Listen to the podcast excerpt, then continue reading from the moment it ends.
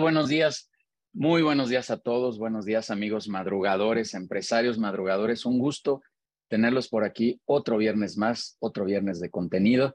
Y el día de hoy estuve piense y piense sobre este tema porque he, he, platicado con muchos de ustedes, con algunos directores, ya sea que participan en People and Business o no, pero que este tema de las emociones y ya echando netas, como dicen los chavos, de repente se nos vuelve complicado y también nos levantamos las mañanas y decimos, ah, caray, hoy no tengo ganas de hacer absolutamente nada y seguramente esto tiene que ver mucho con el estado emocional en el que estamos.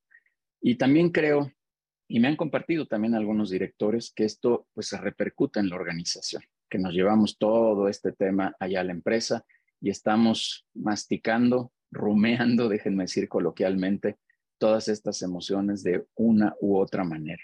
Entonces, pues ahora que platiqué con Angie, eh, este, la posibilidad de traer este tema de las emociones, de cómo acomodar las emociones, pues me parece que es espectacular, Angie, si estás de acuerdo, que, que, no podemos hablar de manera aislada una cosa con la otra, ¿no?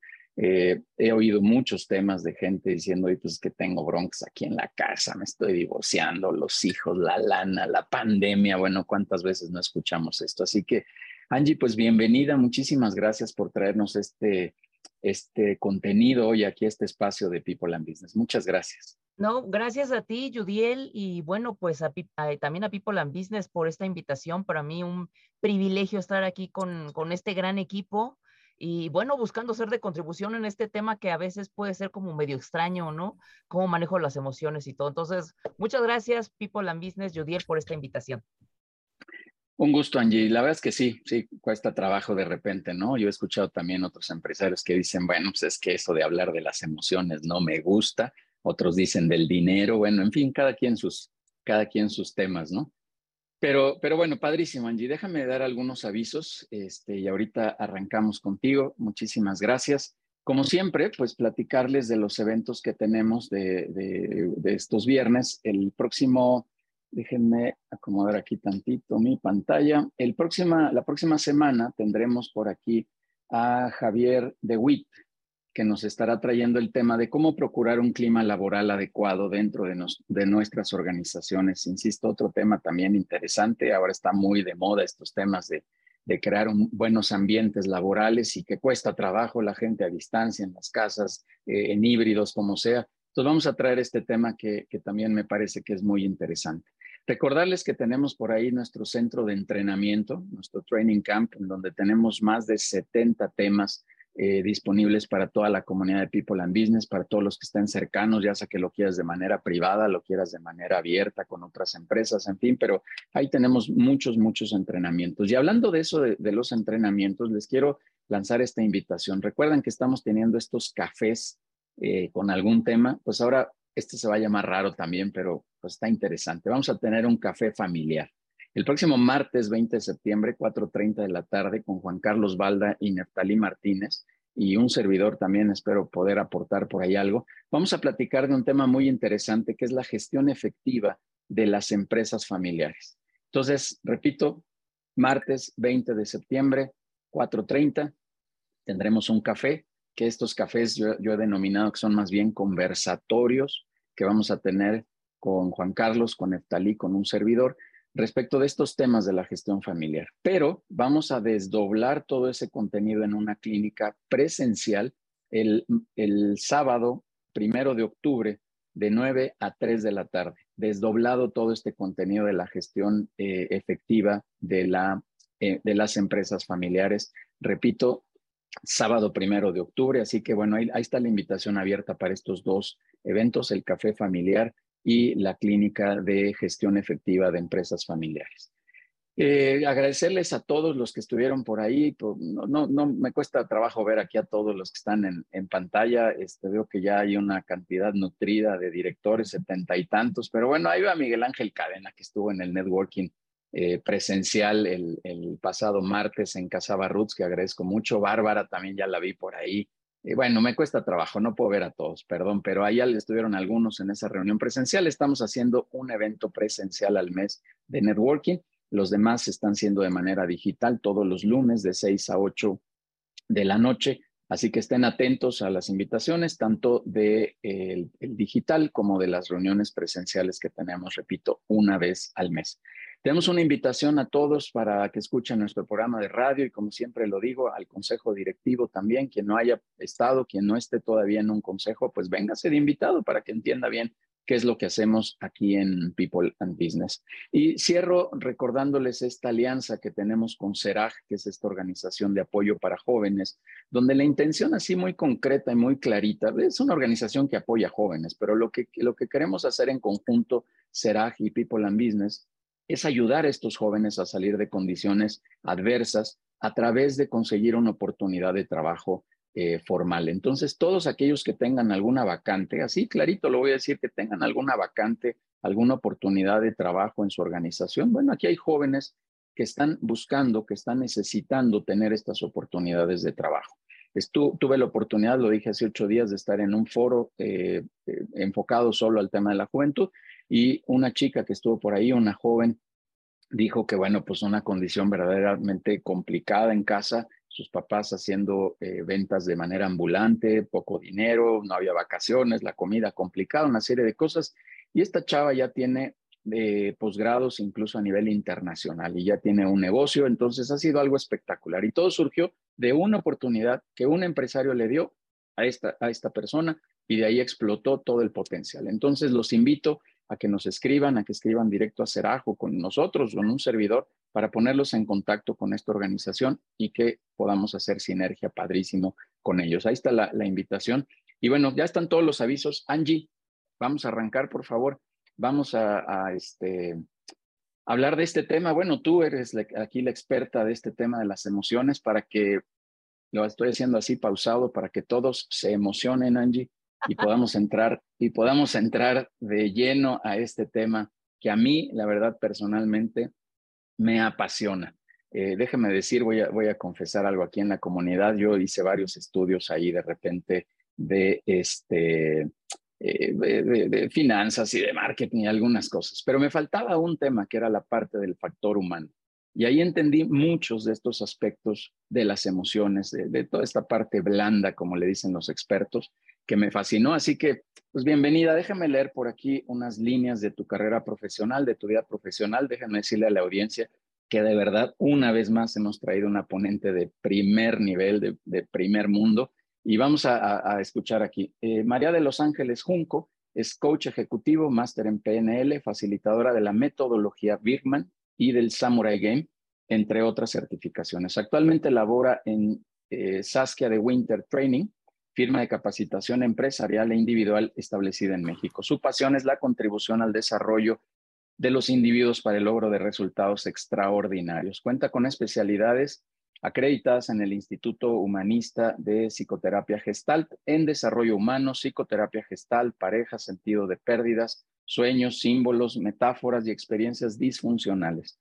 Actualmente está estudiando la especialidad en Gestalt y Mindfulness Además es ingeniera en sistemas, luego nos explicas cómo cambió este mundo de, la ingeniería a esto, pero es ingeniera en sistemas computacionales egresada por el TEC.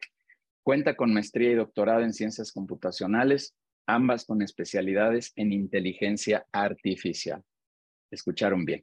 Y remato diciendo que es participante de LATAM Speaker Association, LSA, donde tenemos también una alianza muy fuerte con la presidenta Victoria Holtz, que nos ha permitido tener acceso a todos estos grandes, grandes ponentes. Así que una felicitación, este, Angie, hazla llegar allá toda la asociación de LATAM Speakers, que, muchos, muchos de ustedes ya han estado participando aquí en esta asociación. Y cabe resaltar que es la asociación global de speakers más importante del mundo y tiene eh, una alianza con Global Speakers Federations, que es esta asociación mundial y global. Así que verdaderamente eh, espectacular poderte tener por acá.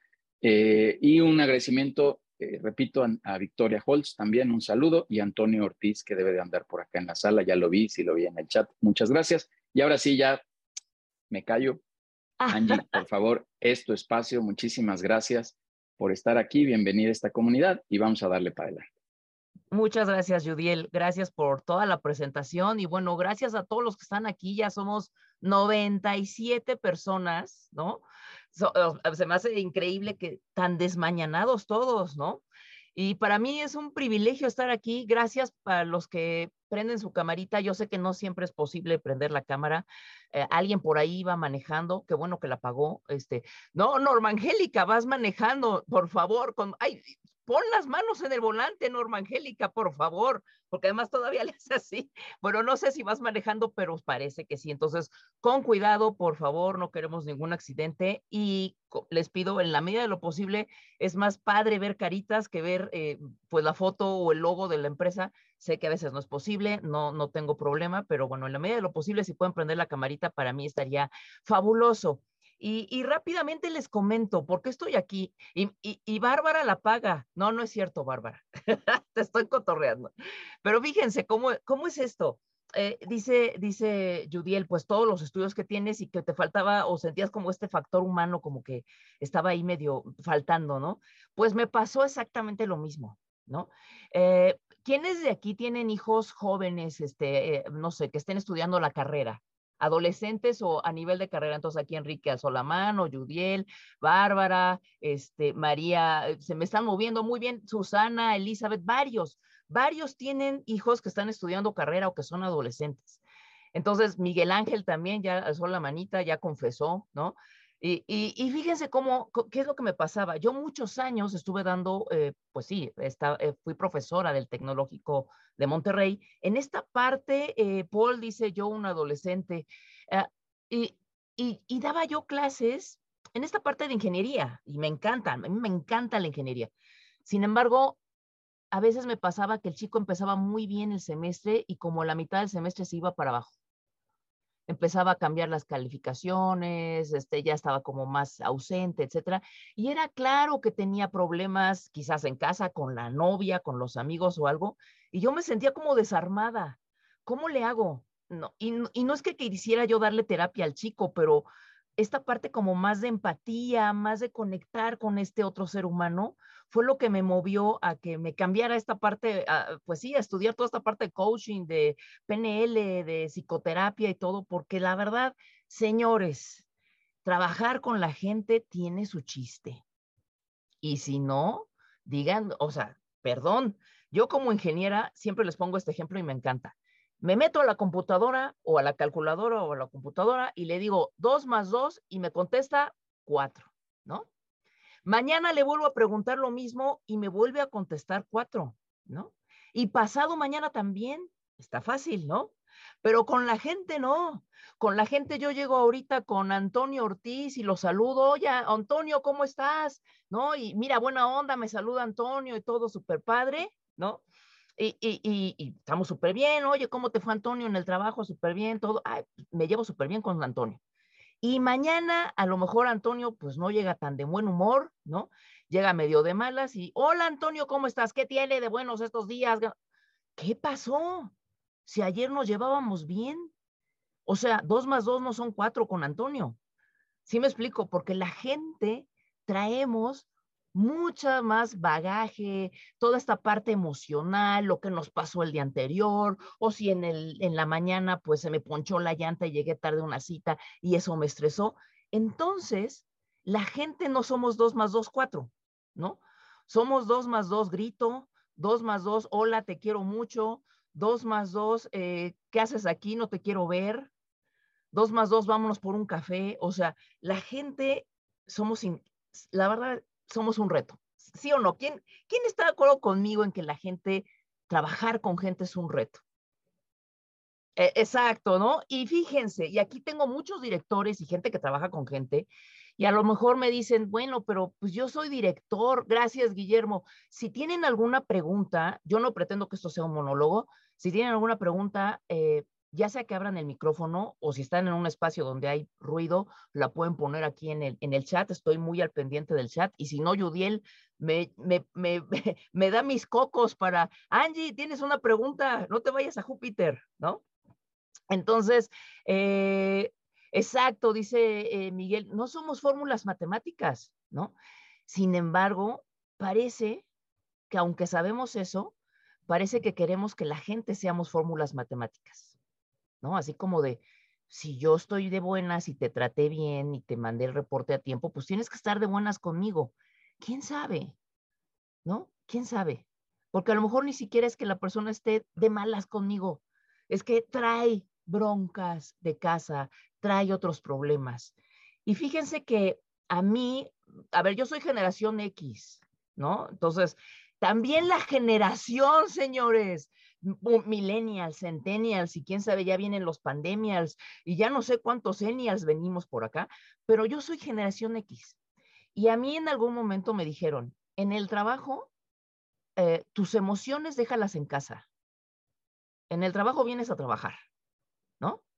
Y era así como, pues sí, yo en el trabajo vengo a trabajar y súper responsable y todo, pero también estoy consciente que a veces no estaba yo con, con padre en mi casa, tenía broncas, tenía preocupaciones. Aquí vienen baby boomers, también aquí los orgullosos generación X aquí comentando en el chat. Y, y, y resulta que a veces me costaba mucho trabajo dejar la emoción en casa. Cuando estaba quizás en un proceso de problemas de pareja o con mis papás o de salud, de verdad me costaba mucho trabajo dejar la emoción en casa. ¿Qué les quiero decir, señores? La gente, tu gente, lleva todas sus emociones al trabajo también, aunque les digas que no. ¿Vale? Ahora, entiendo que en la empresa no se trata de que los vas a, les vas a dar terapia ahí, no. Pero si yo como directivo o yo como eh, gente que tiene gente a su cargo, puedo conocer mi parte emocional, ser un poco, eh, eh, pues sí, empático conmigo y con mis emociones, quizás pueda yo ser empático con las emociones del otro para poder conectar con la otra persona y, sin que yo sea un terapeuta, pero poder tener esta parte de, híjole, pues mira, quizás no entiendo bien qué es lo que te está enojando, qué te está molestando, aquí estoy, te escucho y cómo le hacemos para trabajar juntos. Porque finalmente estamos en una empresa y también queremos tener resultados. ¿Estamos de acuerdo con eso? Entonces, Bárbara Cortés me dice, sí, por supuesto que sí, muy sonriente, Barbarita, ¿no? Gracias, gracias. Y bueno, todos, eh, eh, vamos a empezar a hablar de esta parte de, las emociones. Entonces, ya les di una, una breve introducción, ¿no? De, por qué trabajar con las emociones es bien, bien importante. Eh, no, trabajar con esta parte emocional no es un, no es un nice to have, Señores, es un must. O sea, es algo que hay que hacer, saberlo manejar o tener información de cómo hacerlo, porque si no, de verdad, pues nos, va, nos va a ir mal, ¿no? Vamos a tener broncas en el trabajo, vamos a tener problemas con el equipo, no vamos a saber cómo reaccionar y, y nos vamos a enganchar en broncas que van a durar semanas, meses o años, cuando podrían haber sido mucho más manejables. Y aquí me dice Margarita Puebla sí se, da terapia de apoyo para su desarrollo humano y necesita el profesional en la empresa. Claro, o sea, podemos en la empresa apoyar a nuestra gente con esta parte terapéutica o de coaching para esta parte de desarrollo humano. Y claro, necesito a alguien profesional en la empresa que tenga también esta parte emocional pues manejada, ¿no? De alguna manera. Entonces, vamos a comenzar. Gracias, Margarita, por tu, por tu, por tu mensaje. Y bueno, ¿qué hago con mis emociones? ¿Va? Entonces, el primer mensaje que te quiero dar es, ah, la inteligencia emocional representa el 80% del éxito en la vida. Y eso, pues nada más lo dijo Daniel Goleman, que bueno, es uno de los gurús, de, pues, fue de los primeros que acuñó esta, esta concepto de inteligencia emocional. Entonces, ¿qué te quiero decir? Es, si hay que prepararse, hay que estudiar, hay que tener el conocimiento. Sin embargo, si tengo una pobre inteligencia emocional, una pobre manera en la que me vinculo y me conecto con el otro, no va a estar padre por más conocimientos que tenga. Por más información que tenga, se me va a dificultar muchísimo porque yo no estoy tratando con máquinas, estoy tratando con gente, ¿no? Y la gente pues tenemos pues venimos con el kit equipado de emociones. Nacemos con ellas, nos gusten o no, desde que nos dan nuestra nalgadita, cuando nacemos, nacemos con todas las emociones, ¿vale? Ahora, aquí algo bien interesante.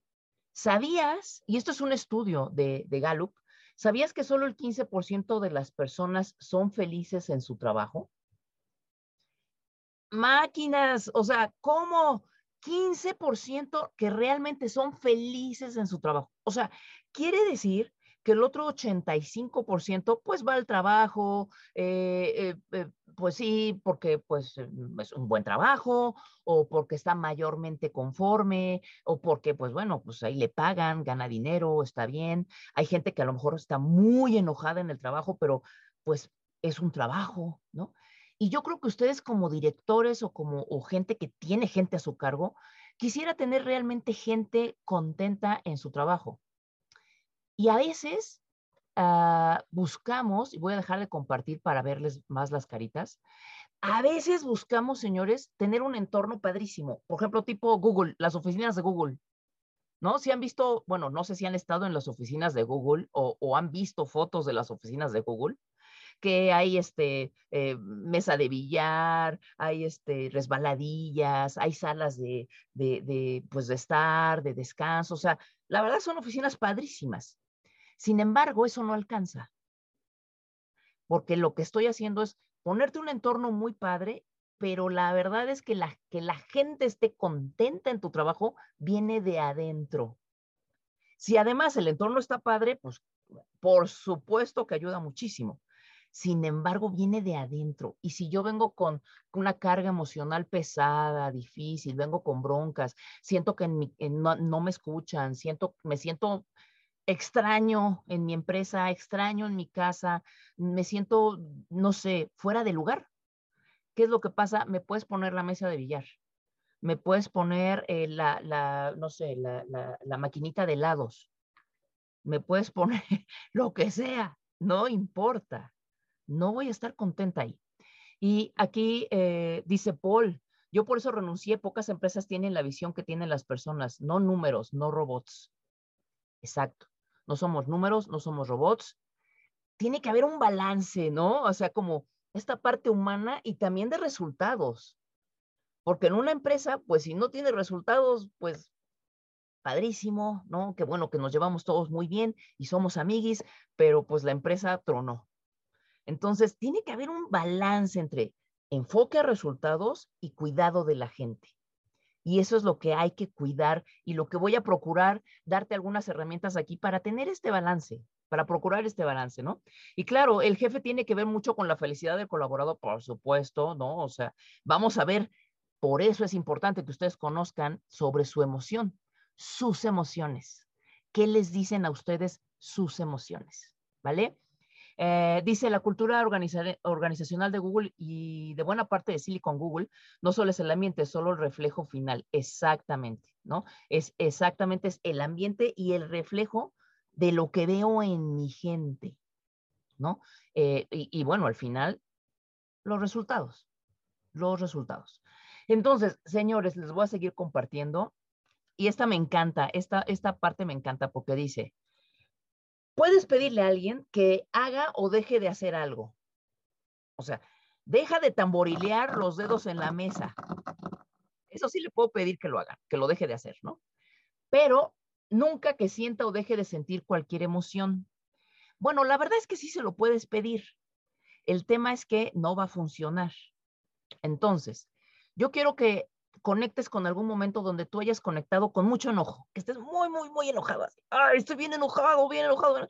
Y entonces llega tu amigo o llega tu colaborador o llega tu jefe y te dice, ah, Margarita, no te enojes. Y entonces Margarita automáticamente conecta con su estado zen, ¿no? Y se le quita el enojo. ¿Verdad, Margarita? Si estás bien, bien enojada y te digo, Margarita, no te enojes, se te quita el enojo. Todavía no he logrado tener esa capacidad. Todavía no, ¿verdad? Es más. Estoy trabajando en eso.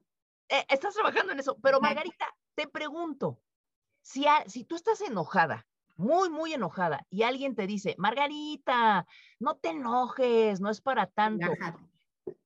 Te pregunto, ¿te llegas a enojar más? No, en ese momento el enojo tiende a disminuir. Ah, ¿en serio? O sea, si te, alguien te dice, Margarita, no te enojes, no es para tanto, ¿sí se te baja el enojo? Sí, sí, por supuesto. Margarita, a ver, señores, todos aplausos a Margarita porque es un caso eh, para la araña, ¿no? Es un caso pero, pero es cuando me lo dicen, pero generalmente nunca me lo dicen, entonces.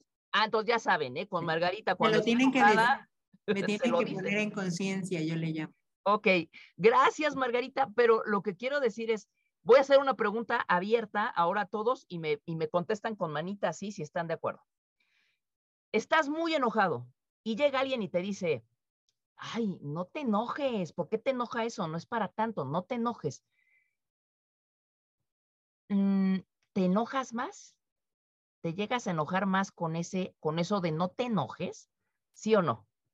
Entonces pon tu manita así, te enojas más, te enojas más. Miguel dice que no, Margarita dice que no, varios dicen que sí, varios alzan la manita que sí. Yo, mi creencia, y esa es mi creencia, como dice Lucero, sí, me enojo más. Claro, Olivia con Olivia no se metan, ¿eh? Olivia mucho más, ¿no? Entonces, me enojo más, Marco Antonio, Mariana, sí, porque siento que no validan mi enojo. Mariana, acabas de tocar algo bien importante. Cuando la persona, ojo, ¿eh? y esto es ya para todos, cuando alguien se siente invalidado, ahí, eh, conecta con una emoción, puede ser de tristeza, puede ser de miedo, pero normalmente es de enojo. ¿no? ¿Qué quiere decir? Yo tengo derecho a estar enojada, ¿no? Si llega alguien y me dice, ay, ¿por qué te enoja eso? Ni es para tanto, no te enojes. Lo que siento es justo lo que dijo Mariana, Mariana Luna. Me siento invalidada como si yo estuviera rota, como si estuviera mal, ¿no? Entonces, ¿qué te quiero decir? Cuando tengas un colaborador que esté enojado, pues la verdad es que no le digas, ay, no te enojes, no es para tanto. Es válida su enojo. Puedo entender que estás enojado. Quizás no entiendo la razón. Lo que sí veo y sí valido es que estás enojado. Te noto enojado, te noto molesto. Y la persona te dice, sí, estoy muy enojado por esto y no sé qué. Y a lo mejor de verdad yo no entiendo por qué le enoja eso, la verdad. O sea, para mí es, está exagerando. ¿Sí me explico? Pero no tengo que entenderlo para poder estar con el otro. ¿Sí me explico? No tengo que pensar igual que el otro para estar con el otro. Entonces, no entiendo por qué esto te enoja. Para mí, pues, pues para mí no es para tanto, pero valido que tienes el derecho de estar enojado. Y trato de comprender por qué te enoja tanto. Y aún así, a lo mejor no lo entiendo. Bueno, ¿qué vamos a hacer con este enojo que estás sintiendo? para que podamos llegar a acuerdos y trabajar juntos, porque pues si no, pues nos enfocamos en el enojo y no avanzamos. ¿Vale? Claro, porque ignoran mi reacción, porque, eh, porque siento que me están controlando, eh, me enojo más cuando me lo dice la persona que me... Ah, dice Daniela, además me enojo más porque cuando me lo dice la persona que me hizo enojar. ¿Qué le pasa? ¿No? Todavía que me haces enojar, me dices que no me enoje. Muy bueno, Daniela, y, la verdad es que lo comparto mucho, ¿eh? lo comparto contigo. Entonces, señores, evita decirle a la gente que, no tiene derecho a sentirse como se siente, porque lo que siente la gente es sentirse invalidada. Y cuando yo me siento invalidada, me siento poco escuchado, me siento poco tomado en cuenta y seguramente lo que voy a querer hacer es alejarme de ti. Bueno, pero vamos a trabajar juntos. No, no quiero trabajar contigo. Bueno, pero vamos a hacer el proyecto. No, ahorita no estoy de humor para hacer el proyecto contigo. ¿Por qué? Porque me sentí invalidada, me sentí poco tomada en cuenta, ¿no? Exacto. Marco Antonio Arellano dice, yo me enojo cuando sienten que, siento que transgredieron algún límite, o sea, que se pasaron de lanza, ¿no? Efectivamente, ahorita vamos a hablar de qué, qué es esto con el enojo. Entonces, ¿qué es la inteligencia emocional, señores? La inteligencia emocional tiene que ver con percibir tus emociones y esto es muy, se oye muy simple, pero a veces yo creo que estoy enojada cuando realmente estoy triste. O sea, realmente estoy triste, pero mi manifestación es como de enojo. Y ahorita vamos a ver por qué ocurre eso. ¿no? Entonces, percibir qué emoción es la que realmente tengo. Comprenderla, bueno, ¿qué me está diciendo? ¿Para qué estoy sintiendo esta emoción? todas las emociones me dicen algo, ¿no? Regularla. Es decir, no es lo mismo, estoy molesta con, con María Elena, ¿no? Hola María Elena, Leticia Mayer, Cárdenas. estoy molesta con María Elena, Leticia Mayer, Cárdenas de los Limantur, ¿no? Te estoy cotorreando, María Elena. O estoy enojadísima con María Elena, no es lo mismo, ¿no? Entonces, regular la emoción y utilizarla. Las emociones sirven para algo, señores. Siempre. Entonces, ¿qué es lo que vamos a hacer ahorita? Pues una pequeña etapita de autoconocimiento, ¿va? Entonces, no somos responsables de las emociones, pero sí de lo que hacemos con ellas. Las emociones son fisiológicas, las sientes y punto. Si algo te enoja, lo vas a sentir. Vas a sentir el enojo, vas a sentir que te duele la panza, vas a sentir que te tiemblan las manos, te, vas a poner así fruncido de la ceja, ¡ah! ¿no? Si algo te pone triste, lo vas a sentir, vas a sentir poquita energía, vas a sentir ganas de, de hacerte conchita, ¿no? Así como, ¿no? Si algo te pone alegre, te vas a cargar energía, lo vas a sentir, ¿no? Ahora, ¿qué hago con la emoción? Es así, eso sí lo puedes, eso sí lo puedes manejar. Entonces, si aquí alguien, hay alguien que dice, no, pero yo nunca me enojo. No, no, no, no, no. Perdón, si te enojas. Que no le hagas caso a tu enojo y lo pongas debajo de la alfombra, es otra cosa. Y eso es aprendido. Quizás a ti te dijeron, enojarse está mal. ¿Quién ha escuchado esta frase o quién ha dicho esta frase? El que se enoja pierde. Ponga su manita así. El que se enoja, Enrique, Bárbara, Miguel, yo, Mariana dice yo, yo, claro, María, eh, María Veda, Guillermo, ¿no? Entonces, el que se enoja pierde. Eh, fíjate que yo lo cambiaría. Enojarse no está mal. La cosa es cómo te enojas y qué haces con tu enojo. Ahí sí, ¿no? ¿Qué te quiero decir? No tapes tu enojo. Si estás enojado, siente tu enojo. Dice Leticia, miles de veces he dicho que el que se enoja pierde. No, enójate. Es más, gracias al enojo, las cosas se mueven. Cuando hay un problema en una relación de pareja, ¿no? Cuando uno toca su enojo y puede decir hasta aquí, hay movimiento. Si no, pues lo que hay es quizás sometimiento, me aguanto, no digo nada, pretendo una armonía artificial, todo es bonito, cuando realmente no lo es. Pero cuando yo soy capaz de conectar con mi enojo y decir, hasta aquí, estos son los límites que voy a empezar a poner, es cuando se mueven las cosas. Qué bueno que hay enojo. Ahora, ¿qué haces con tu enojo? Eso sí es tu responsabilidad o cómo lo manejas. Entonces, fíjense qué interesante cómo vamos a ver esto. Matea, eh, en psicoterapia gestalt manejamos cinco emociones básicas. Eh, exacto, enójate, pero no pequeis, o sea, no te pases de lanza, ¿no? Gracias, Elizabeth. En psicoterapia gestalt hay cinco emociones básicas. Si tú consultas en Google, hay espacios donde manejan seis o siete emociones. Aquí yo voy a ver las cinco que en, en Gestalt vemos, ¿no? Y tienen el acrónimo MATEA, ¿no? Y ahí está, ¿quién vio intensamente? ¿Quién vio la película intensamente? ¿No? Yo soy de Pixar, ¿eh? Perfecto, qué bueno que vemos aquí varios de Pixar, muy bien, fans de Pixar.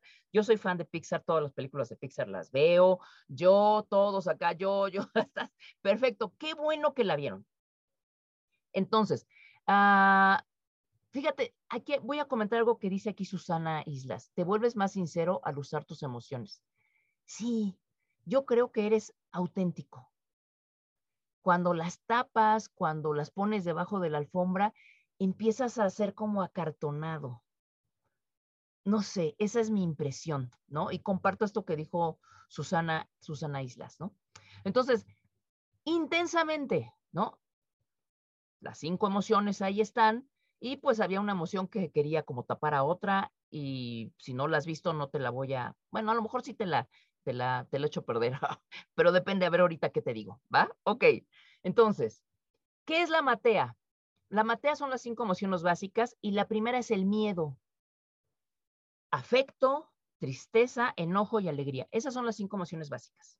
Ahora, a lo mejor alguien por ahí me dice, oye, pero a mí me gusta el afecto y la alegría, pero no me gusta sentir miedo y no me gusta sentirme enojada y no me gusta sentirme triste. Pues mira, te guste o no, lo único que te puedo decir es que estas son cinco emociones y son, uh, son emociones de supervivencia. Gracias a que las tienes, estás vivo. Gracias a que tienes todas estas, estás aquí en esta sesión a las 8.40 de la madrugada, ¿no? Para mí es madrugada, yo soy muy desmañanada, digo, soy muy, me duermo muy tarde, entonces para mí es así como una desmañanada, pero está bien, con todo cariño estoy aquí, ¿no? Entonces, fíjense, ¿a quién le gusta sentir miedo? Alza la manita. A Norma, Norma dice, no hay bronca, Enrique, ok, pero creo que Miguel dice más o menos, no es que me encante, ¿no? Oscar. ¿A quién le gusta sentirse triste? Bárbara también dice más o menos. ¿A quién le gusta sentirse triste? Le gusta. Ah, Norma dice, no, no hay bronca, aprendo mucho quizás de mi tristeza, ¿no, Norma? Exacto, muy buena, Norma. ¿A quién le gusta sentirse enojado? También, fíjate que Norma creo que tiene como muy nivelada esta parte emocional, dice ríe Normita, ¿no? Muy bien.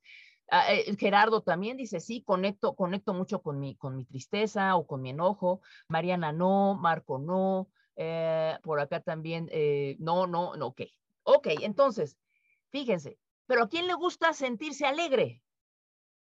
Conectar con la... Ah, y aquí casualmente ya veo muchas manitas, ¿no? Así, sí, a mí me gusta la alegría y todo. ¿A quién le gusta sentir afecto? Sentirse amado. Entonces, lo que sí notitos acá, Sofía Solís le gusta sentirse súper amada, ¿verdad, Sofía? ¿No? Exacto, bien contenta. Entonces, fíjense qué, qué lindo, qué lindo. A mí, de, de Yanira, Mariana, Fidel, y fíjense qué lindo. Cuando dije las emociones de miedo, tristeza y enojo, así como ah, uno que otro alzaba la mano, pues sí, más o menos, ¿no? Eh, Norma dice, yo sí aprendo mucho de todas mis emociones, pero hay quien dice, no, no, no. Ah". Pero cuando dije alegría y afecto, ¡eh! todo mundo, ah, caray.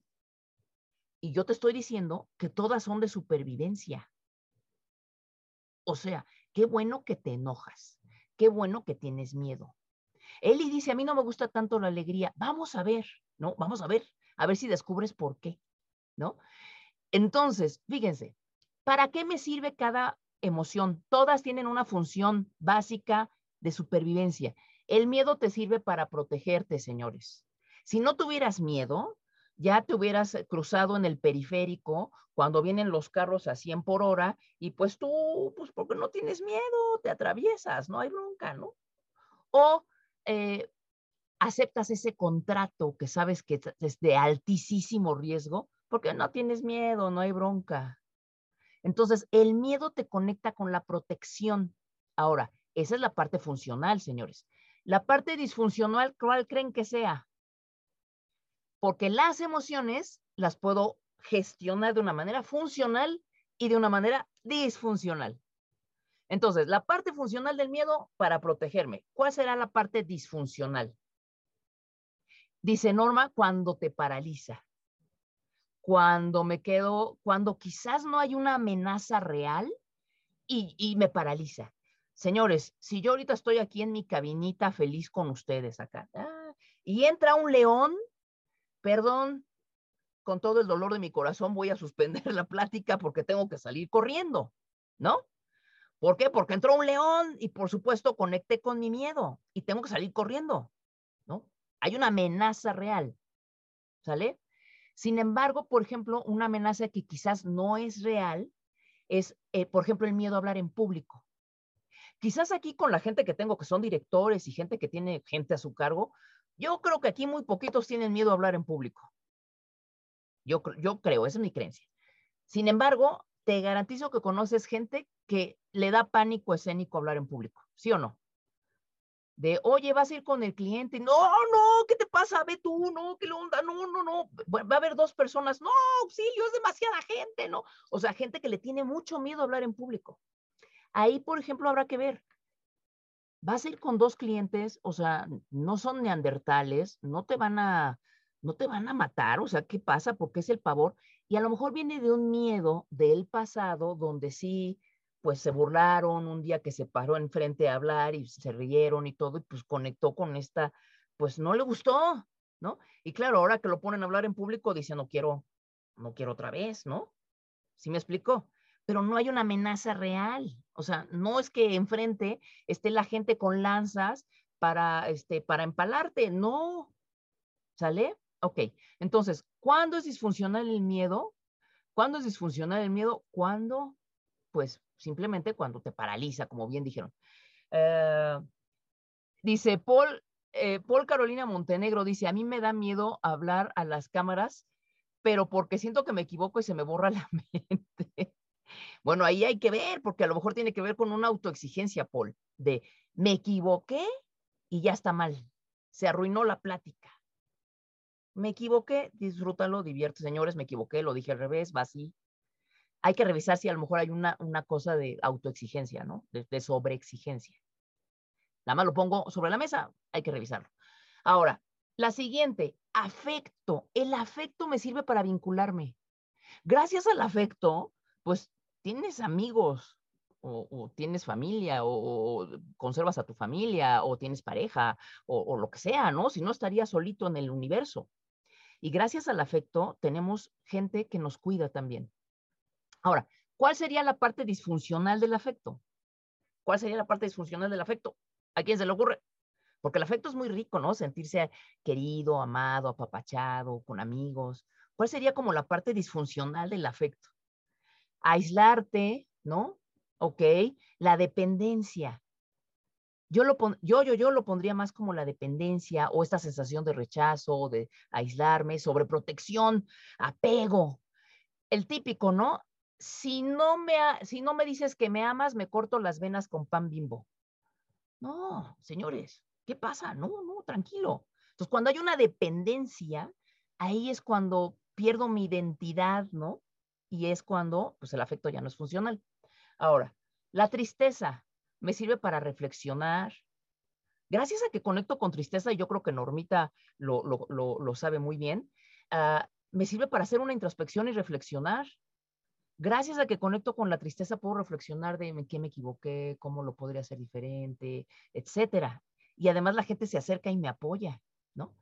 ¿Cuál sería la parte disfuncional? Que todo lo conecto con tristeza. Oye, eh, le, digo a César, César, ya viste todo lo que has logrado, que no sé qué, hiciste esto, el proyecto, el cliente. Y César me dice, sí, pero eh, me faltó el punto en la I. Máquinas.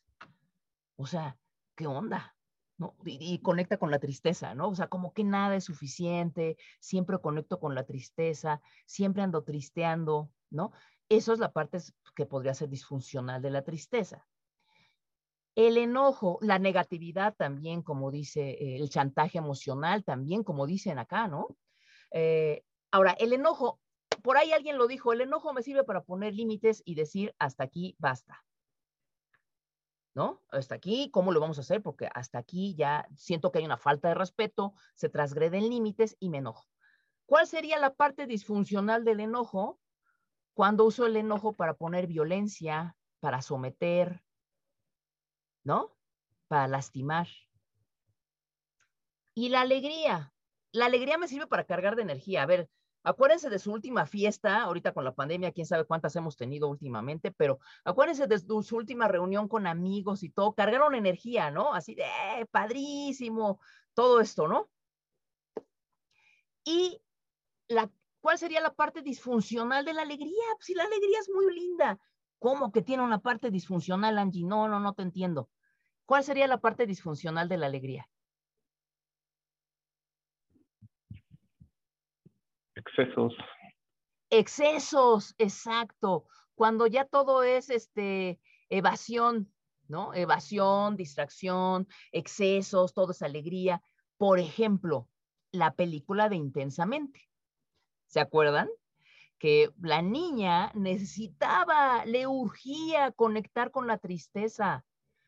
Porque se había cambiado de su casa, se había movido de lugar, había perdido a sus amigos, necesitaba conectar con la tristeza. ¿Y qué hacía alegría? Bueno, pero vamos, aquí estamos bien y vamos a adornar el cuarto y somos súper felices y vas a hacer nuevos amigos. Sí, está padre a ah, tomar esta parte positiva, pero primero hay que conectar con la tristeza. O, o en este caso, en la película, primero la niña necesitaba trabajar con su tristeza para después retomar la alegría, ¿no? Entonces, a veces cuando la gente todo lo conecta inmediatamente con alegría, parece superficial, ¿no? Así como de, oye, mira, pues es que me estoy divorciando. Bueno, pero tenemos salud, ¿no? Vamos por unos taquitos. No, o sea, espérame, te estoy compartiendo que me estoy divorciando. Ahorita necesito que me escuches. Y después en algún momento, ya que trabaje esta tristeza y todo, a lo mejor vuelvo a conectar con la alegría. Por supuesto que sí. Pero no inmediatamente, no como intensamente. ¿Vale? Ok, señores, entonces, vamos a hacer un ejercicio. Te voy a pedir que agarres lápiz y papel o crayola o lápiz labial o lo que tengas en la mano, ¿no? Que puedas escribir. Entonces, lápiz y papel y haces una tablita como la que está aquí. Primera columna, pones la matea. Miedo, afecto, tristeza, enojo y alegría. Primera columna, pones la matea. ¿Vale? Entonces, vamos a encontrar tu matea. Ojo, ¿eh? De una vez te lo voy a decir. No hay mateas ni buenas ni malas. Hay mateas y ya, ¿no? Entonces, pones en la primera columna miedo, afecto, tristeza, enojo, alegría. Y la segunda columna, déjala en blanco. Ahí yo tengo cuadros azules porque estoy tapando mi resultado. Ahorita te lo voy a revelar. Te voy a revelar mi matea. ¿Vale? Entonces, listo, señores. ¿Ya están? Entonces, muy bien. Vas a ponerle uno a aquella emoción con la que tú conectas fácilmente. No que te guste, no necesariamente que te guste y te encante, pero tú sabes que con esta emoción la conectas rápido y frecuentemente. O sea, conectas con esa emoción sí, yo me vivencio con miedo constantemente o con tristeza o con enojo o con alegría y frecuentemente, o sea, conecto muy rápido con esta emoción. Yo te voy a revelar la mía, la mía es alegría. ¿Vale? Con la cual que tú sabes, esta es tu emoción, la que conectas rápidamente, fácilmente. Ok, listo. Le vas a poner 5. 5 aquella emoción con la que rara vez conectas. Rara vez conectas. Así de, híjole, pues sí, rara vez me siento así, rara vez conecto con esta emoción, rara vez me permito conectar con esta emoción. La mía es tristeza. No hay una relación, ¿eh? O sea, no es de, ay, era obvio, si la uno era alegría, la cinco es tristeza. No, no es neces no, no, no, no es un, no es, no está relacionado, ¿no? A mí coinc conmigo coincidió, pero podría haber sido miedo, podría haber sido enojo. ¿Ok? De las tres que te quedan, le vas a poner dos a aquella con la que más conectas. De las tres que te quedan, le vas a poner dos a, con la que más conectas. En este caso, en mi, en mi caso, es el enojo. Y no empiecen con que entonces Angie es bipolar, ¿eh? Porque alegría, enojo, alegría, enojo, alegría, no, no, no, no. Pero así, o sea, yo sé que conecto muy rápido con la alegría, pero también sé que también conecto rápido con el enojo, ¿no? Ponle dos a aquella con la que más conectas. Ok, de las dos emociones que te quedan, le vas a poner cuatro a aquella con la que menos conectas. De las dos que te quedan, le vas a poner cuatro aquella con la que menos te identificas, conectas, etc. Entonces, en mi caso es el miedo. Y bueno, le pones tres a la que queda, ¿no? Ahí está, tres. Ya está. Esa es mi matea. Tú encontraste la tuya. ¿Por qué es importante esto? Te voy a hacer una pregunta, te voy a hacer una afirmación más bien, y si, si te conectas con esta afirmación, aquí en el chat le pones sí, sí, sí, sí, sí. Y si no conectas con esta afirmación, le pones no. Ahí va la afirmación. Escúchala bien. ¿Tienes una tendencia a exagerar las emociones que pusiste en uno y dos para no conectar o sentir las que pusiste en cuatro y cinco? ¿Tienes una tendencia a exagerar las emociones que pusiste en uno y dos para ocultar y no sentir la que están en cuatro y cinco? Si te identificas, le pones sí. Si no te identificas, le pones no. Mariana dice, ¡pum! O sea, se fue para atrás, ¿no? ¡Chin!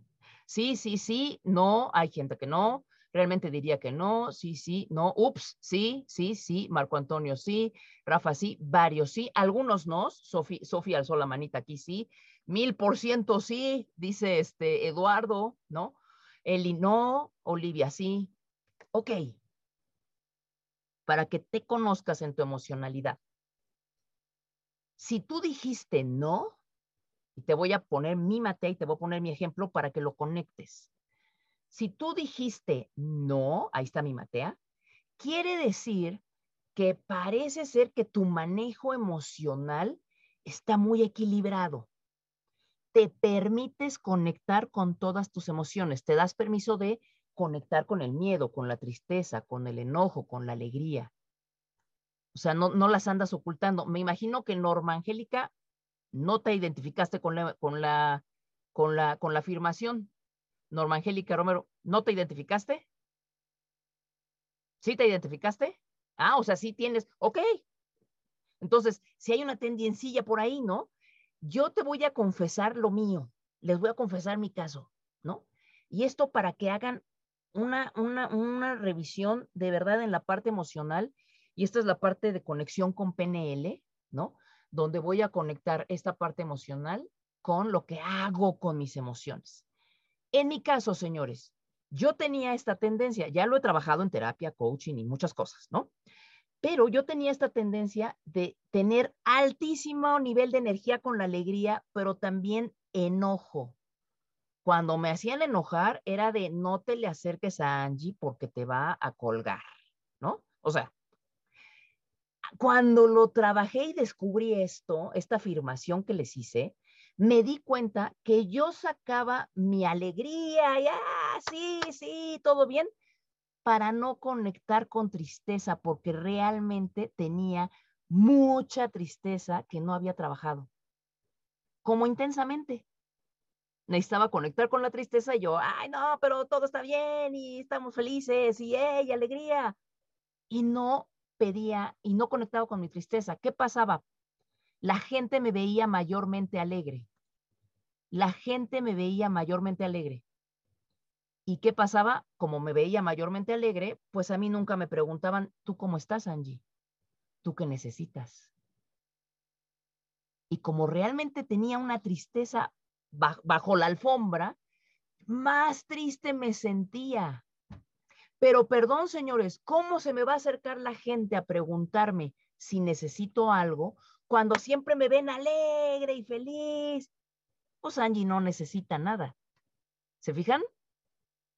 Pero si me permito conectar con mi tristeza, entonces la gente se puede acercar y, Angie, ¿qué necesitas? ¿Cómo te apoyo?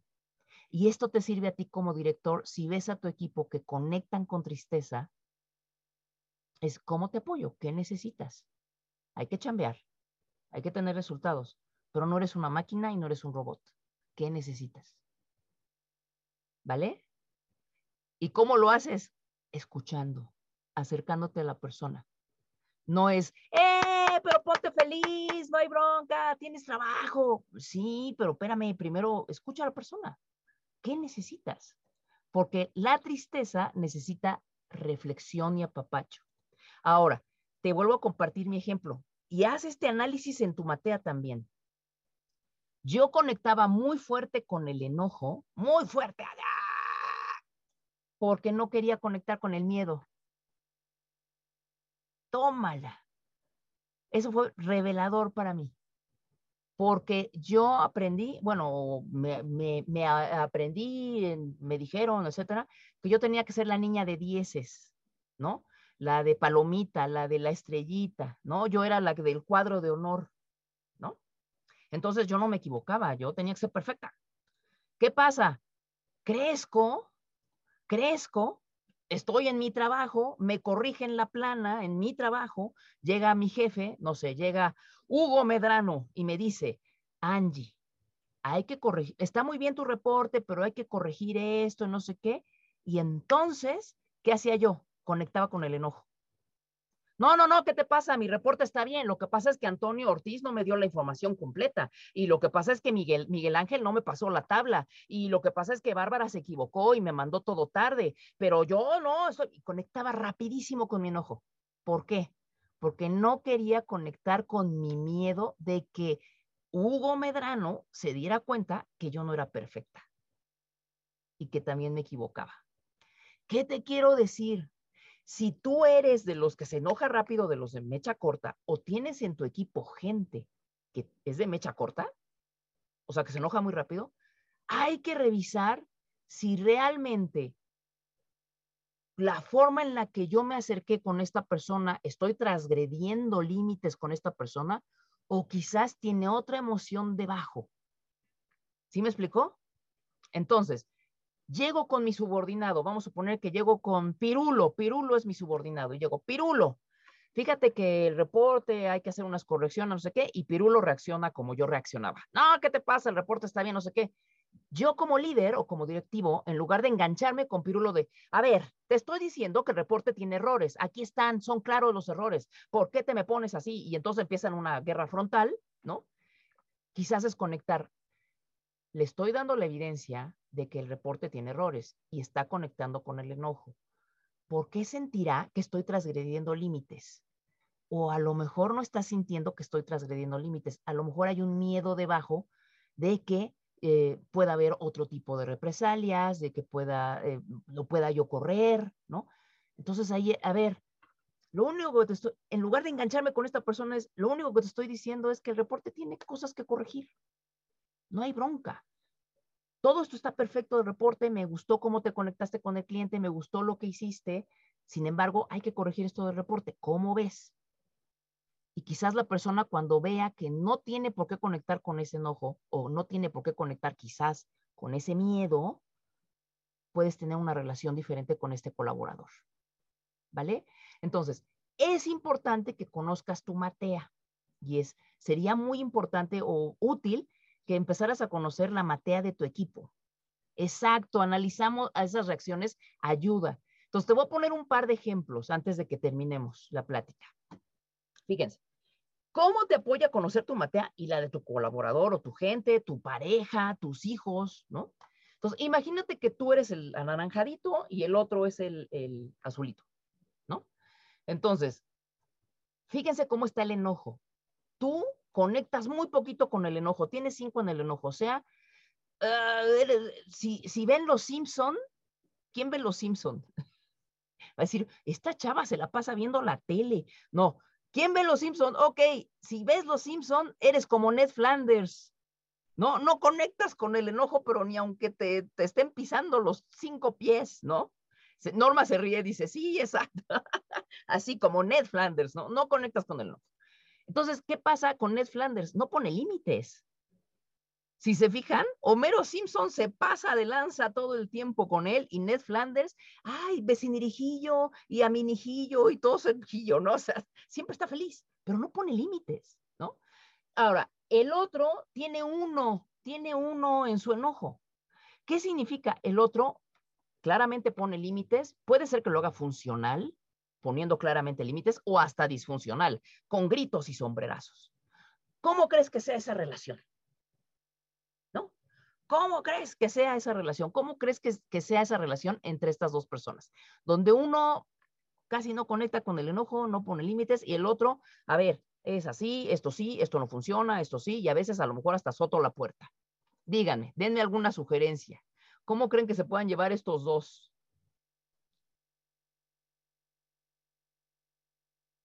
Puede haber un abuso.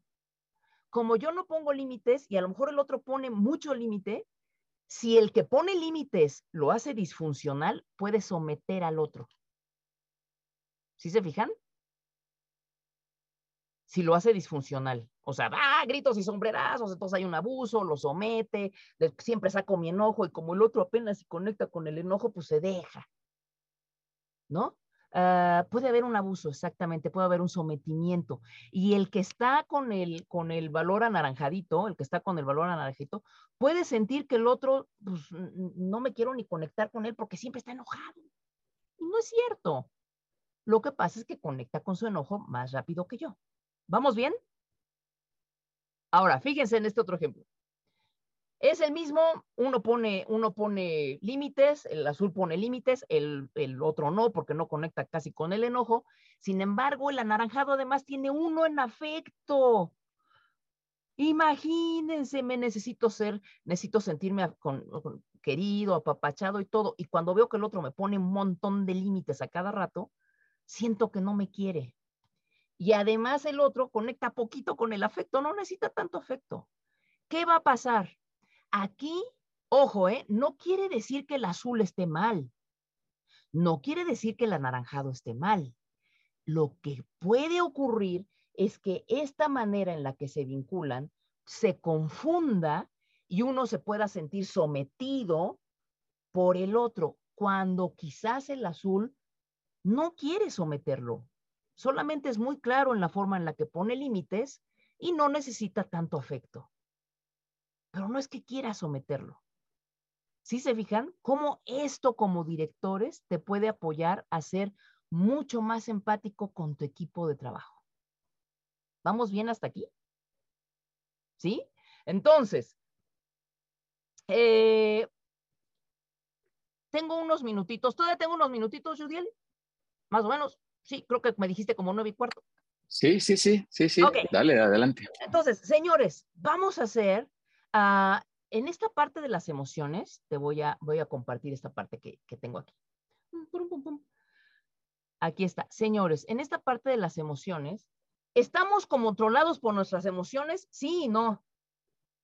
Dices, ay, qué padre respuesta, ¿no? sí, porque no las puedo evitar. Nací con ellas.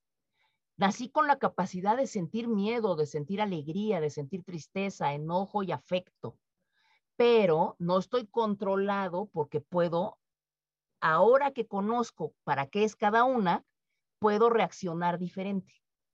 Yo sé que el enojo no es para gritar y, someter y, dar sombrerazos. Yo sé que el enojo, cuando yo siento enojo es, a ver, este enojo, sí, realmente se están pasando de lanza, lanza, siento una falta de respeto, puedo poner límites. Para eso es mi enojo. ¿Vale? Entonces, las emociones no las podemos controlar porque las queremos, que las queramos o no, las vamos a sentir. Pero sí puedo cambiar la interpretación que tengo de mis emociones. Y entonces, para cerrar con broches de oro, señores, bueno, eso digo yo, vamos a cerrar con un ejercicio de programación neurolingüística para que puedas manejar la intensidad de tu emoción. Por ejemplo, siento enojo, estoy bien enojado y siento una ira vengativa asesina, ¿no? Así, ah, ¿no? O me siento muy, muy, muy triste, y, pero bueno, cero energía porque tengo mucha tristeza. O me siento con mucho miedo, ¿no? ¿Sale? Entonces, o, estoy, o estoy en mi etapa superficial de alegría, como intensamente, de, eh, todo es alegría. Y entonces, ¿qué significa? Esas emociones están exacerbadas. Y así no me son funcionales. Entonces, vamos a hacer un ejercicio para bajar la intensidad de la emoción y poder sacar mi racionalidad. Porque yo digo esto, señores. Yo digo esto, cuando tengo una emoción exacerbada, así un enojo impresionante o un miedo terrible eh, o una tristeza muy fuerte, mi parte racional se queda debajo de la emoción. A ver, ¿Quién le ha pasado aquí que se ha enojado y ha dicho algo y después empieza, uy, perdón, no quise decir eso? A ver, ¿quién? ¿Quién? Acá varios, ¿no? Así como de, no, es que tú, que no sé qué. Y luego ya que me calmo, híjole, me pasé de lanza. No le debí de haber dicho eso. Ya estoy, perdón, es que no me exageré. Hay varios, ¿no? Paul, así, sí, yo, yo, yo. Exacto. Entonces, ¿Qué te quiero decir? Que la emoción está exacerbada y tu parte racional, tu cerebro, tu mente, está tapada por la emoción. Lo que vamos a hacer con este ejercicio, que lo voy a hacer más o menos rápido por el tiempo, pero yo, te pido que lo hagas con calma después, es bajar la intensidad para que se alcance a asomar tu parte racional, ¿no? Y dejes y le bajes a tu reactividad, ¿vale? Entonces, listo, señores, vamos a hacer el ejercicio. Este es un ejercicio de programación neurolingüística. Ah, mm, mm, mm, aquí está. Primero, ahí está todo tapado el ejercicio, ¿no? Quiero que conectes, vamos a usar ahorita el enojo, que es una emoción con mucha energía. Quiero que conectes con un momento donde te hayas enojado, así, no, bueno, cañón, muchísimo, ¿no? O sea, con esa bronca, que tuviste ayer con tu jefe o con tu vecino o con tus amigos o lo que sea, pero que, pero que sea un intenso, ¿eh? O sea, quiero que traigas esa emoción aquí. Y a lo mejor dices, no, Angie, no me pongas eso porque voy a estar enojado el resto del día. No, tranqui, te voy a ayudar con eso, ¿no? Entonces, trae esa emoción así de, ¡ay, sí, ya me acordé! Y trae esa emoción, ¿no? Ponle un número del 1 al 10, donde uno es, ay, pues apenas estoy enojadito, molesto, y 10 es, bueno, estoy fúrico. Quiero que esa emoción esté entre 8, 9 o 10. Quiero que ese enojo que estés ahorita trayendo esté entre 8, 9 o 10. ¿Ya lo encontraste? Antonio Ortiz se muerde las uñas. ¿Ya lo encontraste? ¿Ya encontraste ese enojo? ¿Sí? Ok. Así, 8, 9 o 10. ¿Para qué? Para que practiquemos el ejercicio, ¿vale? Ok. Entonces, lo que vamos a hacer es bajar la intensidad. Quiero que sientas en tu cuerpo ese enojo. Uy, sí, uy, estoy bien enojado porque esta me dijo y entonces yo ya, ya lo tengo, 8, 9 o 10. Entonces, vamos a hacer el ejercicio. Si puedes, si puedes, porque yo sé que estamos en la cámara, ponte de pie, relájate, suelta tu cuerpo. Relájate, suelta tu cuerpo. Eso, bien, Norma, Norma dice, sí, yo me pongo de pie, me relajo. Suelto mi cuerpo también, Antonio Ortiz, muy bien. Y mi, cierra tus ojitos y mira hacia arriba. Cierra tus ojitos y mira hacia arriba. Y vamos a conectar con tres respiraciones profundas. Una, dos, tres. Y quiero que estés ahí, te quedes así y traigas a tu mente un olor que te encante. Por ejemplo, pan recién horneado, pastito cuando llueve, eh, ese perfume que te recuerda a, no sé, tu pareja, o el olor de la cabecita de tus bebés cuando nacieron, ¿no? quiero que traigas ese aroma que te encanta. Y ahí lo tengas. Ahora quiero que te formes una imagen de algo que sea súper agradable para ti. Por ejemplo, de esa montaña, ese lago, ese atardecer en el mar, cuando se iba bajando el sol y el, el sonido de las olas. Incorpora ahora sí también un sonido, un audio que te guste, las olas, la lluvia, la risa de tus hijos, ¿no? Y apropiate de una frase que te apoye. Yo puedo, gracias, soy poderoso. Y sigue con este aroma, con esta imagen, con este sonido. Ah, respirando profundo. Quiero que sonrías ahora con todo tu cuerpo, no nada más con la boca, que sonrías con todo tu cuerpo, que se te ponga chinita la piel, que sonrías como cuando ves a tus hijos jugando, como cuando ves a cachorritos eh, corriendo, cuando ves a, a tu pareja o a tu familia o ese amigo entrañable. Sonríe, y sigue respirando con ese aroma, sigue repitiéndote esa frase, sigue con esa imagen que te encanta y ese sonido. Respira profundamente. Y ahora sí, abre tus ojos y si te pusiste de pie, ya te puedes sentar. Y quiero que revises ahora tu emoción. Si esa emoción que estaba entre 8, 9 y 10, revísate cómo te sientes ahorita. Mm, y ponle un número. ¿Sigues entre 8, 9 y 10 o ya bajó? Entonces, quiero que me compartas aquí rápidamente. Cero, o sea, Norma Angélica, totalmente, ¿no? Tres, Rosario cuatro, Judiel tres, Bárbara uno, excelente, hiciste muy bien el ejercicio. Ahora, si bajó la, si, si, bajó, si no bajó la intensidad, repite el ejercicio. Si sí bajó la intensidad, entonces ponle un nuevo nombre. Por ejemplo, antes del ejercicio tu emoción era enojo, tu intensidad estaba entre 8, 9 o 10. Nombre, furia, cólera, irascible, ¿no? Eh, después del ejercicio, ahora, quizás la emoción era enojo, ahora la intensidad a lo mejor es un 4, un 3, un 1, y ponle nombre. Pues, siento enfado, siento molestia. La emoción sigue ahí, quizás sí sigue un poco el enojo, pero la idea es que ya no está aquí tapándote y aplastándote.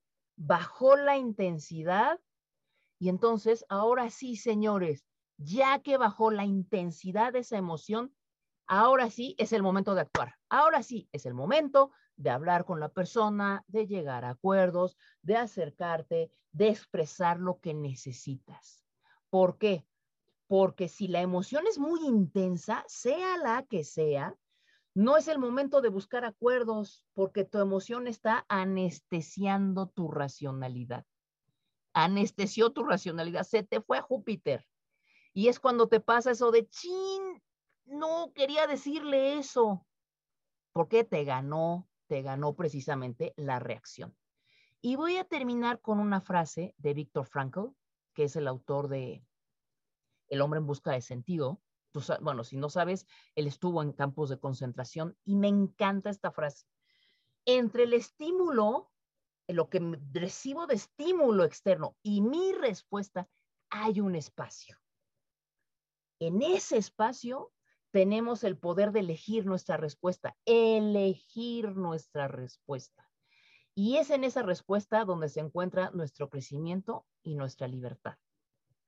Con este ejercicio de PNL lo que hice fue apoyarte a encontrar ese espacio para en lugar de ser reactivo y ah, pelearte, a ver, bajo mi, bajo mi intensidad para poder asomar mi racionalidad y poder tener una respuesta diferente a la que normalmente tengo, que no es funcional. Buscar una respuesta funcional. Y señores, con esto termino, ¿no? Eh, termino esta sesión agradeciendo nuevamente a Judiel, a ustedes por todos sus comentarios, su participación, me encantó y, bueno, pues aquí estoy para seguir siendo de servicio para ustedes. Muchas gracias a todos por estar aquí. 133 personas. ¡Bárbaro! padrísimo, súper. Oye, vamos a ver si hay, no, no, hay hasta ahora una pregunta en el chat, pero a ver si alguien se anima a abrir su micro o escribir por aquí algo. Este, ah. con mucho gusto vamos, vamos a atender por aquí las, las preguntas que haya. Eh, déjame compartirte, voy a, voy a sincerarme yo aquí con algo muy personal, pero, pero creo que vale la pena hacerlo, Angie. Eh, yo desde hace algún tiempo, tal vez cuando adquirí un poco más de esta información relativa con este tema de las emociones, suelo, suelo preguntarle a la gente con quien me encuentro así en, ese primer momento, ¿cómo estás? O en una llamada, como sea, oye, ¿cómo estás? Y, me he encontrado que la gente responde con, con la agenda, con el lugar, con la actividad, y le vuelvo a preguntar, oye, ¿cómo estás? O sea, es como si ahorita yo te preguntara, oye, ¿cómo estás? Pues en un webinar. No, no, no, no te pregunté dónde estás, te pregunté cómo estás. Y tiene que ver mucho más con este aspecto de las emociones. Y voy a, vincular otro, otro complemento, otro dato por ahí. Hace algún tiempo también cuando, cuando adquirí parte de esta información, nos pusieron un ejercicio similar al Matea, pero nosotros armábamos el Matea y decíamos, oye, ¿cuáles son las emociones que conoces? Y la gente decía, pues, pues felicidad, tristeza, enojo, y, se armaba este matea con tres o cuatro, cinco más por ahí, pero no más de diez.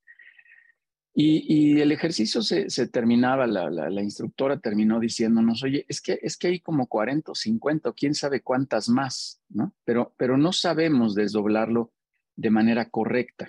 Hay frustración, hay desilusión, hay incomodo, hay muchas más que están ahí intercaladas, diría yo, en este matea que, que con mucha precisión nos pusiste el ejercicio. Entonces, ahora déjame unir las dos ideas. Cuando yo he preguntado, ¿cómo estás?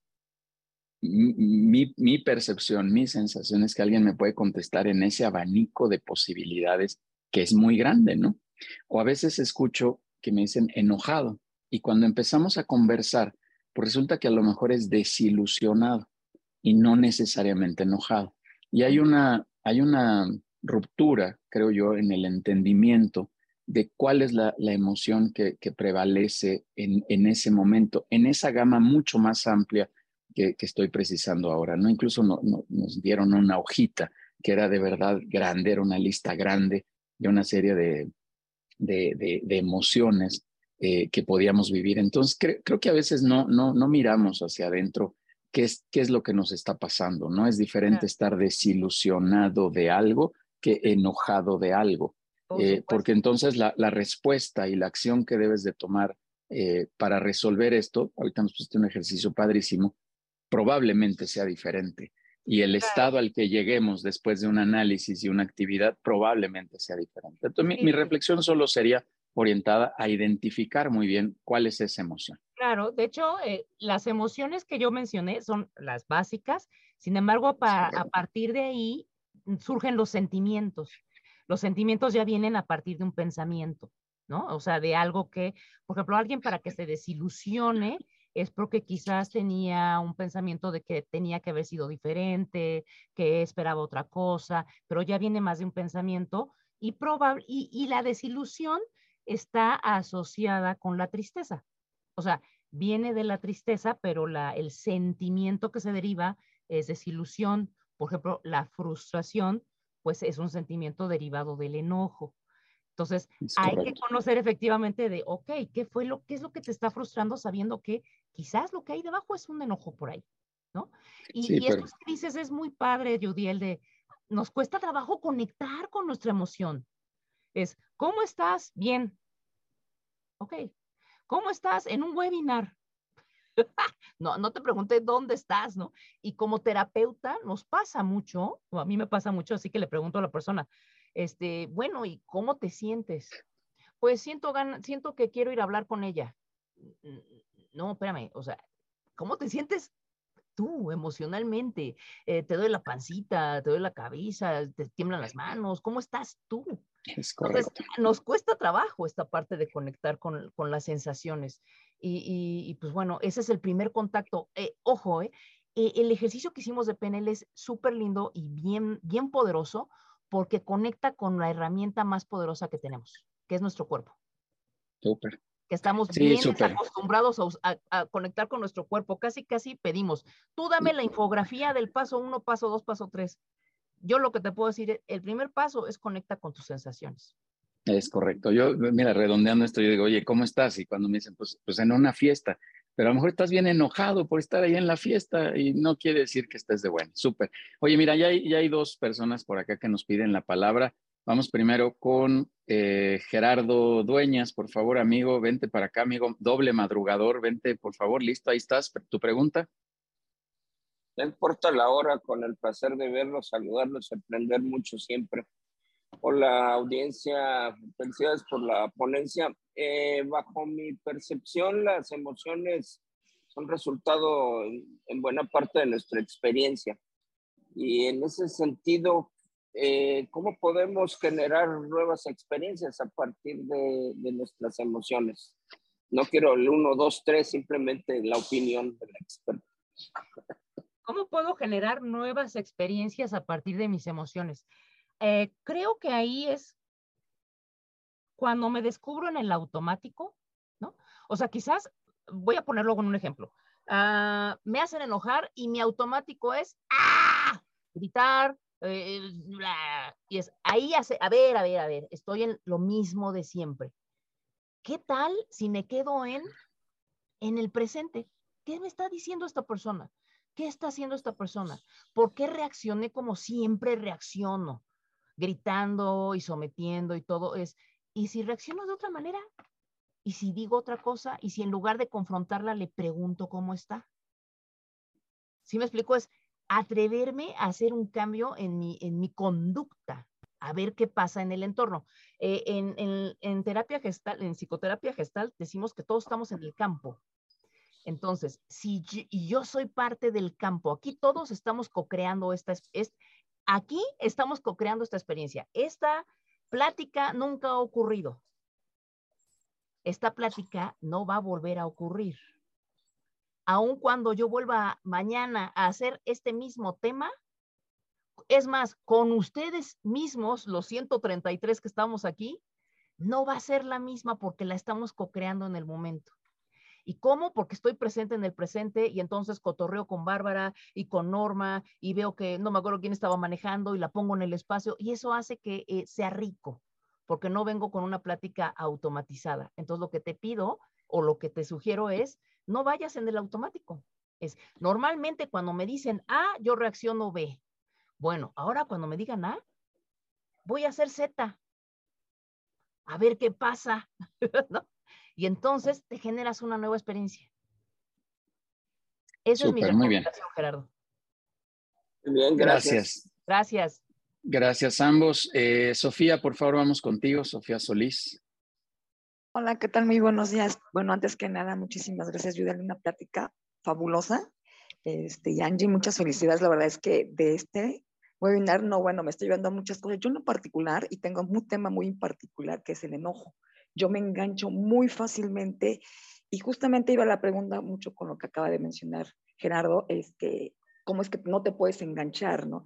Pero ya me diste las respuestas, este ejercicio que espero, bueno, porque todo va mucho en la mente, en poderlo hacer, porque yo me tengo un tema con alguien, particularmente con una persona, que por más que me trato de, programar, decir, ya no puedo actuar de la misma forma, me ha costado mucho trabajo, muchísimo. Este, que voy a pelear y sé que me voy a enojar, o sea, yo ya hasta en automático sé que voy a tener un, un problema con él. Entonces, ese es un reto que tengo, pero yo creo que el ejercicio que nos acabas de poner y muchos ejemplos me, vaya, me va a ayudar muchísimo. Yo creo que aparte sí es importante que no nomás nos dejemos llevar por un ejercicio, sino ya tratarlo más profesionalmente y más este, personalmente, ¿no? que ya estaré contactando contigo, Angie. Me encantó la plática, Judy. Muchísimas gracias y todos los las webinars que nos has impartido, bueno, nos han enseñado muchísimo. Buen día. Súper. Sofía, y acá estoy, ya puse mis datos aquí en el chat.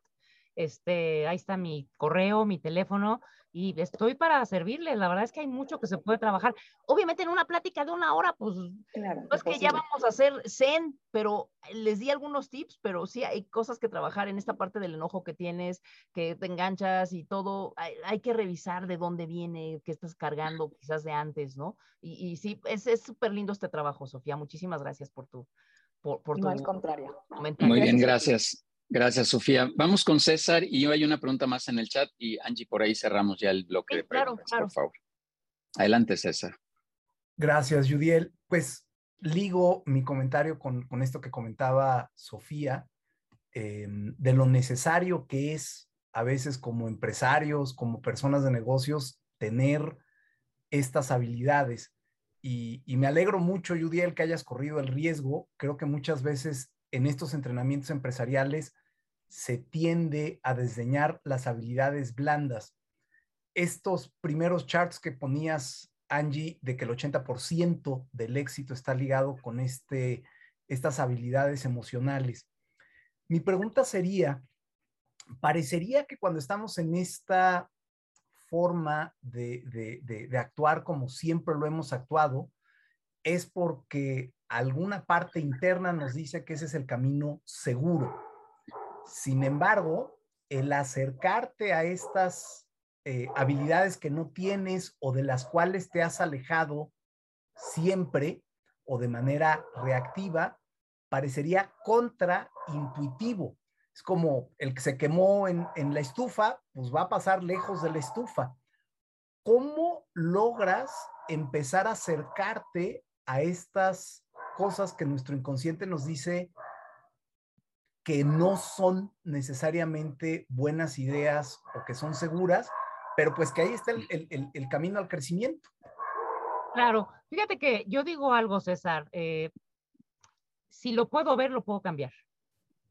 Si no lo puedo ver, no lo puedo cambiar. Entonces, justo lo dijiste, ¿cómo hago para que esto que está inconsciente lo pueda trabajar, hacerlo consciente? Entonces, precisamente ver de dónde, de dónde eh, saco que tengo, que cada vez que llueve, eh, me da miedo, ¿no? Eh, porque hay gente que llueve y se engancha y se enoja, y hay gente que le da miedo, y hay, gente que le vale gorro la lluvia, o sea, está bien, ¿no? Ok, ¿de dónde viene? Y a lo mejor puedo averiguar que cuando era niña chocó, se rompió el brazo, y entonces asocia la lluvia con, con ese dolor que vivenció, pero lo tiene tan guardado debajo que no, no se acuerda de eso. Simplemente se acuerda, la lluvia duele, o sea, hay una, se dice que es una impronta. Se me pegó en el cuerpo esto, ¿no? La lluvia duele. Entonces llueve, duele. Pero cuando lo hago consciente, claro, sí, fue de este accidente que tuve a los cinco años, que sí, me rompí mi brazo y me dolió, pero la lluvia no duele. Y entonces es cuando lo puedo trabajar, pero hay que trabajarlo precisamente a, hacer consciente todas estas cosas que, que pues sí, mi, quieras o no, mi cuerpo o mi mente lo hace para protegerme. ¿no? Mi cuerpo es muy sabio, lo hace para protegerme, pero a veces esta protección hace que empiece a tener conductas reactivas que quizás hace años me funcionaron, pero que ahorita, me, pero nada, ya no me están funcionando para nada. Súper. Excelente, Angie. Muchas gracias. Gracias, César. Gracias. Gracias, César. César, déjame hacerte un comentario que agradezco mucho lo que dijiste al inicio, pero personalmente, pues me toca liderar aquí People, pero, pero creo que somos entes en, una plenitud absoluta, o sea, y lo voy a decir coloquialmente, tú eres una persona igual que yo y ambos somos igual que Angie, que todos los 130 que estamos por acá, o sea, somos personas, amigo, que de repente nos levantamos, como lo dije al inicio, y de repente dices, ah, caray, ¿y ahora qué hacemos? Yo conozco tu negocio, seguro en la pandemia dijiste, ¿y ahora qué hacemos? Que muchas de las cosas están cerradas, y, y te frustraste y te enojaste y te, eh, alegraste y te motivaste, pero yo también, y Angie también, y todos los que estamos acá también. Y hay temas de salud. El otro día tuvimos una ponencia espectacular con un doctor gastro que muy probablemente lo voy a invitar para acá, para hablarnos de todo este tema de cómo alimentarnos mejor, porque te tienes que levantar, te, te vas enojado y con dolor en la panza y te vas a chambear. Pues César, ahí te encargo, ¿no? Entonces, creo que, creo que en esta eh, en este aspecto complementario vamos a seguir trayendo muchos temas y te agradezco que siempre andes por acá. Listo, Angie, vamos a dos, dos más y, cerramos para que no nos gane el tiempo. Marco por acá en el chat nos dice, Angie, te he oído decir que las emociones nos dan información y que es importante escuchar esas emociones que mi cuerpo me da. Sí, por ¿Algún comentario? Claro, yo lo que les digo es, dejemos anestesiar a nuestro cuerpo. Señores, a veces me duele la cabeza y me duele la cabeza, ¿y qué hago? Me tomo una aspirina. Y mañana me duele la cabeza y me tomo una aspirina. Y pasado mañana me duele la cabeza y me tomo una aspirina. Yo no digo que no te duele la cabeza porque, perdón, te fuiste a cenar una birria, ¿no? Con 20 cervezas y claro, al día siguiente te duele la cabeza. Pero si el dolor de cabeza es algo constante o el dolor de estómago o lo que sea, tu cuerpo te está diciendo algo, deja de anestesiarlo con aspirinas y con pepto y empieza a escuchar por qué cada vez que voy al trabajo o cada vez que voy con este cliente o cada vez que estoy en este tipo de proyectos, me duele la cabeza. Deja de anestesiar tu cuerpo, ¿vale? Listo, vamos con esta última, este, Angie, por favor, es de parte de Alma Jiménez, participante aquí de People and Business. Felicidades por la ponencia, gracias Angie. ¿Cómo conectar con tus colaboradores o con los demás? Porque cuando preguntamos cómo están, eh, responden de manera automática, bien, pero a lo mejor no es así. Claro, y, medio lo contestaba yo aquí, pero qué bueno que la pusiste eh, verbalmente, Judiel. Ah, yo lo que creo es siendo modelo, ¿no? O sea, eh, eh, estamos acostumbrados a, no compartir cómo estamos. Y, yo, me, yo, también hago eso, o sea, me preguntan cómo estás y por así, por default, bien, ¿no? Aunque realmente no esté bien. Y a lo mejor, Alma, tú dices, pues me gustaría realmente saber cómo están, ¿no? Entonces, lo que, hay que, lo que yo sugiero es ser modelo de lo que espero del otro. Entonces, si me contestan bien, es, ok, pues yo estoy un poco preocupada por esto, o sabes qué, pues ayer mi hijo se cayó del árbol y se rompió el brazo y estoy un poco triste porque pues lo veo medio achicopaladón, ¿no? Y entonces tu colaborador va, se va a dar cuenta de, ah, ¿se vale eso? O sea, también puedo hablar de otras cosas, o sea, me puedo poner en el espacio y no va a haber bronca, porque a veces la gente no lo hace porque no sabe que se puede. Entonces, ¿qué te digo, Alma? Sé modelo. Así es. Súper. Voy, a, voy a confesar otra cosa, Angie. Eh, eh, yo, yo siento que, que, a veces es como una pelota caliente, ¿no? Déjame hacer el ejercicio contigo. Oye, ¿cómo estás? Bien. ¿Y tú? E inmediatamente me la regresas. Y luego el otro contesta también, también. Y entonces todos estamos de las mil maravillas. Y, ya, y ya se acabó la conversación de cómo estamos. Yo, mi, mi, mi, mi comentario sincero es que lo que he hecho es que, eh, y, no sé, tú eres aquí la experta, Angie, pero yo me voy a sincerar. Yo le digo, oye, ¿cómo estás, Angie? Bien. ¿Y tú? Y le digo, a ver, va, va de nuevo. Y hago una pausa. Va de nuevo. ¿Cómo estás? Bien. ¿Y tú? No, no, a ver. ¿Cómo estás? Y entonces ya la tercera, cachan la idea de que quiero saber un poco más de cómo estás. Y, e incluso de ahí puedes partir a muchas cosas, ¿no? Otra vez si alguien te dice, pensando en el Matea, si alguien te dice enojado, triste, lo que sea, bueno, puedes matizar, ¿no? Por lo que tú decías también de vamos a echar unos tacos. Oye, si me dices estoy triste, pues no aplican los tacos, ¿no? Y tendré que moderar mi respuesta y mi comentario y todo. Pero si me dices alegre, bueno, vamos por una cerveza, si, si es que empata con lo que yo siento en ese, en ese momento, ¿no? Claro. Angie, de verdad, muchísimas gracias. Gracias por, por venir, por ser parte de esta comunidad. Te quiero compartir este reconocimiento que te hacemos llegar de aquí de People and Business, del equipo, pero también de esta comunidad eh, madrugadora, empresaria, que siempre quiere estar escuchando mucho más contenido. Y, como dijo César, bueno, pues todos los contenidos en el mundo empresarial para mí son importantes y por eso es que los incluimos. Y este de habilidades blandas, este de otros conceptos, por ponerle un título así global, eh, no, no es eh, menos importante. ¿Algún comentario breve de cierre, Angie? Yo creo que lo que les podría decir a todos es, no le tengan miedo a sus emociones, ¿no? O sea, ya les dije, son, son de supervivencia. Qué bueno que tienes miedo, qué bueno que tienes tristeza, qué bueno que te enojas. Ahora, ¿qué vas a hacer con eso? Porque de eso sí eres responsable.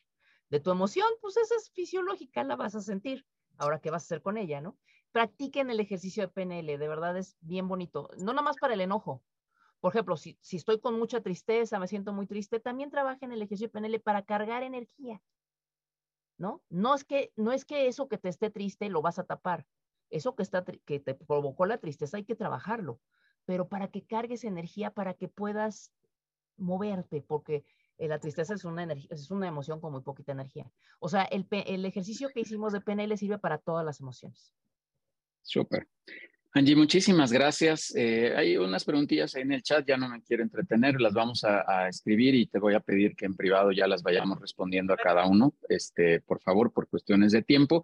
Y solamente recordarles, la próxima semana, eh, el próximo viernes, tendremos a Javier de WIT eh, hablándonos del tema de cómo crear un mejor ambiente laboral, un clima laboral mucho mejor, que seguramente tendrá que ver un poco hasta con este aspecto de las emociones. Así que ahí los esperamos. El 16 de septiembre no tenemos webinar, ahí haremos una pausa, pues por obvias razones, vámonos todos a celebrar, vámonos de fiesta, vámonos a poner contentos, alegres, todas las emociones que hoy nos dijo Angie.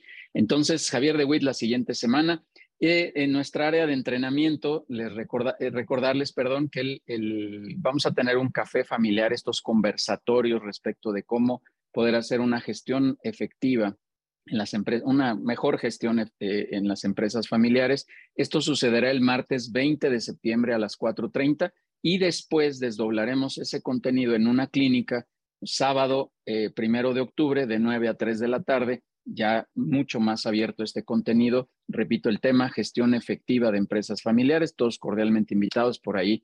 Eh, Adair, Denise escribirán los datos en el chat para que reciban más información. Invitarlos al networking que tenemos todos los lunes de 6 a 8 de la tarde noche. Invitarlos a que escuchen nuestro programa de radio, invitarlos a nuestros consejos directivos, que es el corazón de People and Business, como siempre lo digo y que es lo que más nos gusta. Por ahí vi, que alguien ya se interesó en saber más de CERAJ, esta asociación de jóvenes que, que están en situaciones complicadas, un tanto vulnerables, para poderles brindar oportunidad de encontrar un empleo digno, una oportunidad digna y que de ahí se puedan desarrollar. Hemos firmado una alianza entre CERAJ y People and Business para desarrollar esta actividad y poder insertar este talento en las organizaciones de People and Business o de quien le interese y ayudar a estos jóvenes a que salgan de estas situaciones un poco complicadas. Angie, de verdad, muchísimas gracias, muchísimas gracias por estar aquí, que sea la primera de muchas, como siempre digo, y gracias a todos estos madrugadores que estuvieron por acá, que tengan muy buen fin de semana, que la pasen muy bien y a celebrar este mes patrio con todo el corazón. Yo siempre he dicho que People quiere aportar su granito a este México eh, a través de todo esto que hacemos aquí en esta comunidad. Así que buen fin de semana, que la pasen bien y un abrazo a todos y cada uno de ustedes.